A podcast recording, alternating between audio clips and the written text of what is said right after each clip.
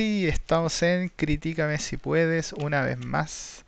Como todos los miércoles, debemos decir, hemos estado bien ahora precisos con el horario, bien talibanes, me agrada. Estamos a punto de poder empezar a, yo creo, eh, promocionarlos y en vivo, que es la idea final cuando lográramos este nivel de, de constancia. Entonces, en esta ocasión, como todos los miércoles, vamos a comentar la más o menos comedia, más o menos drama, Meyerowitz Stories. Así es. Esta película está dirigida y escrita por... No, no puedo decir el apellido. Y está protagonizada por Adam Sandler, Ben Stiller, Dustin Hoffman, Elizabeth Mar- Marvel, Grace Van Patten. Estrenó el 13 de octubre del 2017 y único premio que ganó es la Palm Dog en el Festival de Cannes el 2017. Oye, expliquemos qué es la Palm Dog, por favor. La Palm Dog, como se lo dice, es eh, un premio que se le da a, a los perros que aparecen en las películas. ¿Sabéis que estoy? Que vean la cara de, de la película que, que, que vimos. El nivel, el nivel de la película que vimos. Eh, entonces, esta película es un drama de una familia bien particular, disfuncional, pero tampoco disfuncional así como en extremo, no es como que hay alcoholismo de por medio ni cosas así como abuso, sino que es más bien disfuncional como a un nivel cotidiano, digamos. Eh, donde tres hijos entonces tienen que de alguna manera, adultos ya, eh, seguir lidiando básicamente con eh, todas las cargas, todo como las cruces que le heredó su, su padre. Básicamente el peso de cómo fueron criados de ese día a día. O sea, una película más bien cotidiana. Entonces, Toto, ¿cuáles me dirías tú que son los puntos fuertes de esta película? Eh, yo encuentro que lo fuerte que tiene la película es Mm. el cast. Tiene un muy buen cast y la actuación se, se nota la calidad del... Eh, bueno, como decías tú misma, está ahí Ben Stiller, Dustin Hoffman, eh, Adam Sandler, que no- nadie le pone fichas nunca, pero hay que decir que es extremadamente bueno en esta película. Eh, no me acuerdo cómo se llama la chica, de hecho, por ahí también está la que es la esposa de, de Dustin Hoffman, también conocida. Bueno, ya se me olvidaron todos los nombres. Nunca La Emma Thompson. Emma Thompson. Emma Thompson. Ujú. Eh, de hecho, ahora voy a partir a mostrar unas imágenes, pero definitivamente todo el mundo actúa muy bien. Esta es una película que es un drama, pero comparándola, por ejemplo, con Ma Rainey's la semana pasada, donde el drama era como una cosa te- de teatralidad, que uno iba de cero a 100, esta es una película más bien eh, cinematográfica, o sea, está bien en el sentido como, como de los altos y bajos. Nos muestra una introducción que es como más o menos larga. No, no sé si larga, yo creo que era necesaria que fuera de esa manera y después nos lleva a cómo los personajes de alguna manera explotan, pero llevándolo a la actuación más que a la trama. Eh, esas explosiones que tienen, no sé, Adam Sandler y Ben Stiller o después la que es la hermana, son extremadamente buenas, son muy potentes, sin llevar necesariamente el drama así como a gritos ni nada, sino que yo creo que, y ahí viene para mí el otro fuerte de la película, se siente muy cotidiana. En ese sentido se siente extremadamente real. El guion para mí es fantástico, es como que Claro. de verdad estamos viendo una familia completamente normal. No es como que los padres hicieron algo malo con los hijos, así como que los traumatizaron de por vida, sino que es la sola actitud de vivir y de convivir con alguien que tiene una posición de poder como sobre otro, que al final los dejó como con secuelas que no pueden superar, pero ellos no son malas personas ni nada. Entonces me encanta ese elemento como de cómo está demostrada la cotidianidad con padres que son como terriblemente tóxicos, pues sí, o sea, porque el padre es como tóxico, pero no es mala persona, digamos, ¿sí? Claro. Entonces, no sé qué te parece si a ti el guion o la trama en ese sentido. Ah, El, el guion obviamente lo encontré muy bueno. Eh, la trama no es que no me haya gustado, la- eh, no puedo decir que es buena o mala, como decís tú, es algo muy eh, normal.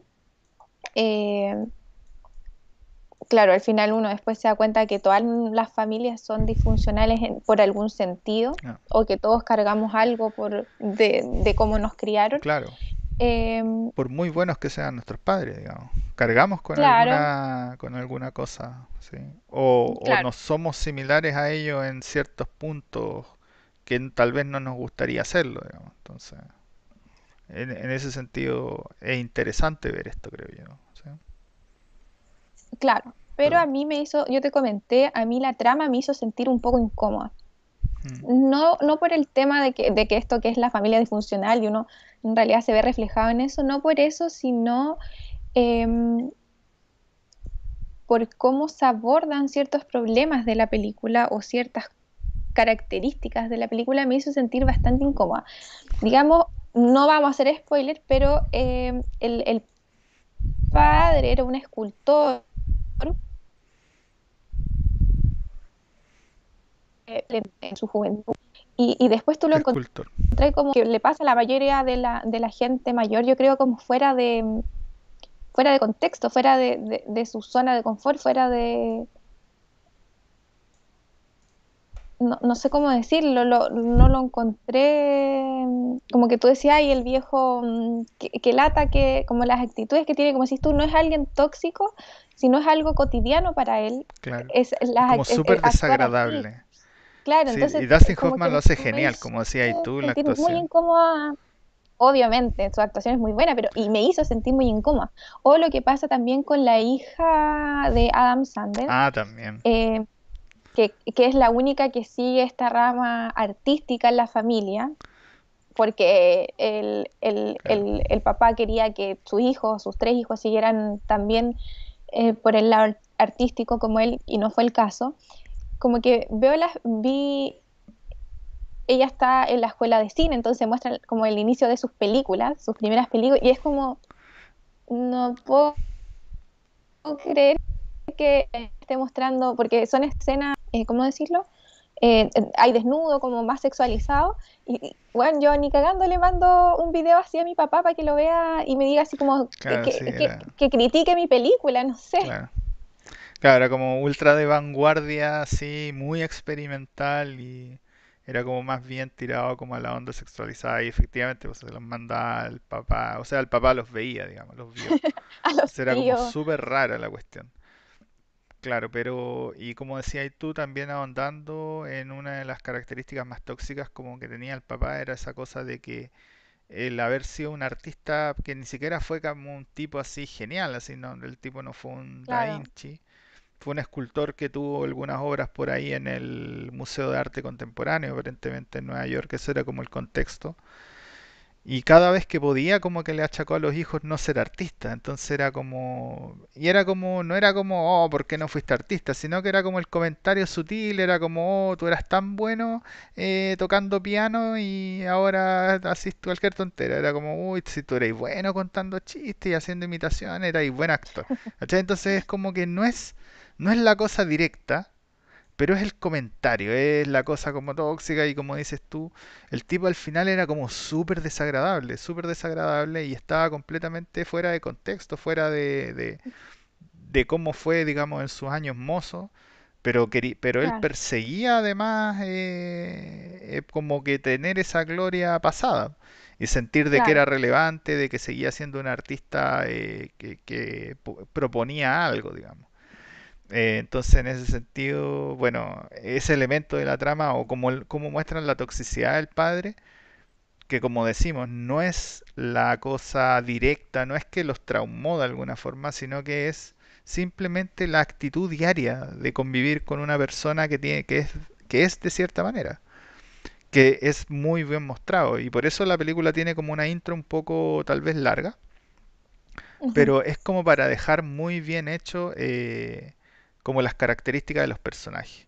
Y en ese sentido quisiera eh, pasar a otro punto claramente fuerte de la película porque es de lo que se basa el guion, eh, a mi parecer, que es el desarrollo de Ujú, personaje. Sí. El desarrollo de ujú, personaje, en este caso, uno ve, uy, te veis como la frente. Ahí he estado todo el rato, ha sido complejo, ¿ah? este episodio. Eh, ha sido complejo, hay que decirlo. Entonces, el desarrollo de personaje en este caso yo creo que es muy potente. Tenemos al padre, que el padre es un viejo que claramente tú veis que no, no tiene ninguna piz- pizca ni ganas de cambiar. Es, un, es el ente invariante, pero, pero bueno, que es así, se entiende por la edad y se siente natural que sea así. Mientras que están los hijos que no se han visto en años, esa es como la idea, y que de alguna manera al reencontrarse empiezan ahí a reavivar también las como viejas rencillas, tanto de lo que sentían como conjunto para con el papá, como lo que sentían entre ellos. Y ahí entonces se desata todo eh, como el elemento dramático, obviamente, pero el elemento de crecimiento personal, del final que los, los personajes tienen que tomar decisiones en frente a lo que, a las cosas que, a esas viejas rencillas. O sea, los personajes se dan cuenta, chuta, nosotros no podemos vivir estancados en esto, hay que seguir adelante. De alguna forma, ¿cuál es la forma? Y ahí, eh, y ahí también viene una cosa bien interesante de los lazos familiares, que yo creo que está muy bien representado y es que por mucho de que hayan rencillas entre todos, al final del día te- se ayudan a mejorar como personas. ujú. Entonces, eh, yo creo que es un punto muy potente el del desarrollo de los personajes en esta película y es casi de lo que se trata la película, cómo partimos de personajes que tienen ciertas relaciones y gracias a los eventos que muestra la película, esas relaciones empiezan a cambiar en el tiempo. No sé qué te, qué te pasó a ti en ese, en ese ámbito, digamos. Eh, de- desde el punto de vista técnico, me gusta cómo ¿Ah? está mm, realizada la película. N- eh, como dices tú, como a medida que va avanzando y va mostrando a los personajes, va mostrando como los capítulos, el- como en la Ah, vida de cada uno. No sé si te acuerdas de Además, eso. claro, eso se me olvida, sí, Ajá. Sí, e- eso lo encontré muy bueno. Ent- Entonces, como decís tú, em, sí, me, me gustó el hecho de que mostrara cada personaje, cada desarrollo del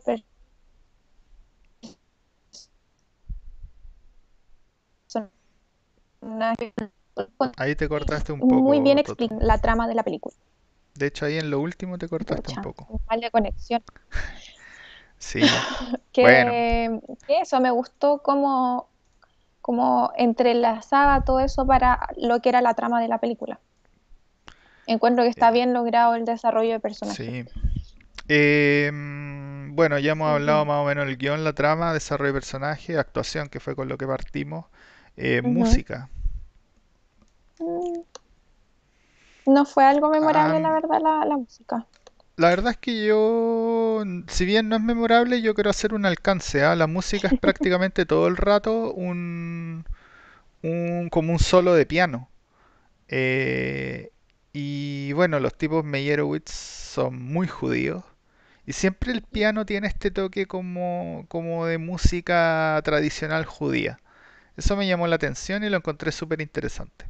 Pero más allá de eso, como dice la Toto, no es algo que tiene un gran, gran ¿Como la eh, música de fondo Sí, o la música que tocaba él? no, la música de fondo. La música de fondo. Lo que sonaba como en cada escena prácticamente siempre era un piano. Y bueno, y además él también era pianista, el personaje de Adam Sandler. digamos. Eh, así que, no, a mí, la verdad es que a mí me agradó la música, si bien no tiene mucha presencia, mm, eh, no es tampoco para descartarla, así de buenas a primeras. Y finalmente, algún elemento técnico que destacar, si es que lo hay, si no, Eh, solo desde el punto de vista de la filmación. que me estáis cortando. Encuentro que está la pantalla. Ya, desde el punto de la vista de la filmación, es lo último que te escuché, que decías. ¿Aló? Que encontré que estaba muy bien la. Yo te escucho. Sí, yo también, ahora sí, está Ay, todo bien. que encontré que estaba muy bien filmada. Eh, sí, la verdad es que el tipo sabe hacer cine. Ahí el director, hay que decir que la dirección es muy buena. Eh, y definitivamente, o sea, es un tipo que sabe dónde poner la cámara, sabe cómo hacer la escena, sabe cómo desarrollar los cuadros. Entonces, igual eso, si bien son elementos como pasivos dentro del cine, cuando se hacen bien, eh, se notan, la verdad. Se notan. Uno como que se disfruta más, eh, se entrega mejor el mensaje, siento yo. Eh, así que sí, yo diría que en general, si bien no podríamos destacar así como un elemento técnico, como decir, oh, esto ya fue superlativo como un todo definitivamente son está muy bien hecha la película, así como que tiene harto cariño, podríamos decirle. claro. A pesar de ser un drama así, es más o menos bien denso. ¿ah? Eh, y ahí dentro de las cosas que se quedan en el tintero que siempre decimos, me gustaría decir que esta es una película que es densa, que es compleja, obviamente, porque es del tram, si bien es de la cotidianidad, es como, como que te mantiene así como, como que no te deja salir, no sé cómo decirlo, eh, pero porque no es suspenso, lo- la sensación es como, como, no sé, de encierro, no sabría decir, sí, no, no sé si tuviste esa misma sensación como de que, Sí. ah, como que estas cosas y de, de- de esta incomodidad que decía la Toto, no, no solamente con esos eventos que son particulares, sino que como con toda la situación de familia y, y es como, pucha, pero después uno dice, pero esto es tan normal, pero aún así me hace sentir así. Entonces, entonces en ese sentido, por eso yo la destaco muy bueno para, para lograr ese efecto con cosas que, que parten desde la naturalidad, digamos. A mí me gustó. Entonces, algo más en el tintero, eso era lo mío al menos. No, creo que no. Nota. ¿Qué nota le pones a esto? Eh, a pesar de que dijimos muchas cosas buenas desde el punto de vista técnico, de que está bien filmada, de que los actores son tremendos actores y que eso salva mucho la película, a mí, no solo por el hecho de sentirme incómoda, como que no me gustó mucho la trama, yo le pongo un siete cinco Ok. Eh, sí, yo creo que yo le pongo un siete cinco igual. No es la gran película, de hecho, si la pensamos y la comparo con otras películas que son como de la misma onda, así como los Tenenbaum, lo- eh, yo diría que los Tenenbaum es mucho mejor, ¿sí? Eh, mucho, mucho mejor que esto.